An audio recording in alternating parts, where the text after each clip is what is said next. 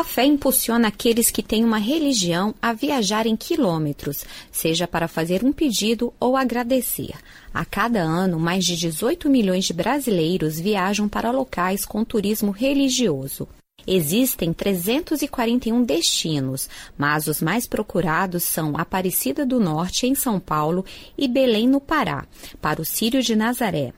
A maioria dos turistas vai agradecer a cura de uma doença, o emprego, a casa própria ou outras bênçãos.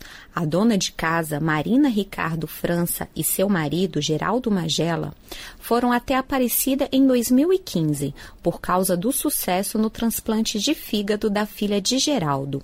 A jovem conseguiu um órgão compatível após a promessa do casal para Nossa Senhora Aparecida. Com muita fé, né, em Nossa Senhora, a gente clamou que fosse logo a resposta, porque ela estava ficando muito debilitada e graças a Deus ela foi transplantada com sucesso está com muita saúde. O motorista de ônibus, Tiago Silva, também teve seu desejo realizado pela padroeira do Brasil.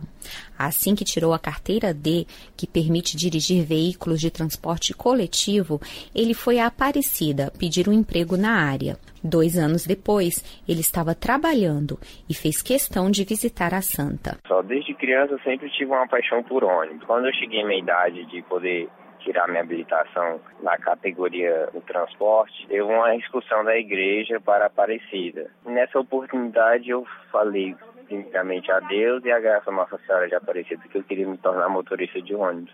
O coordenador geral de produtos turísticos do Ministério do Turismo, Cristiano Borges, explica que predominam no Brasil os itinerários da religião católica, mas ele cita outros destinos é, Juazeiro do Norte, no Ceará, posso citar Nova Trento, em Santa Catarina, Bragança, também no Pará, mas pela religião espírita a gente tem alguns exemplos, tem Uberaba, em Minas Gerais, nós temos Abadiânia, em, em, Goiás. Do lado da Umbanda, no, o, o, expoente máximo, eu diria que é Cachoeira, na Bahia. A fé movimenta vidas, corações e também a economia.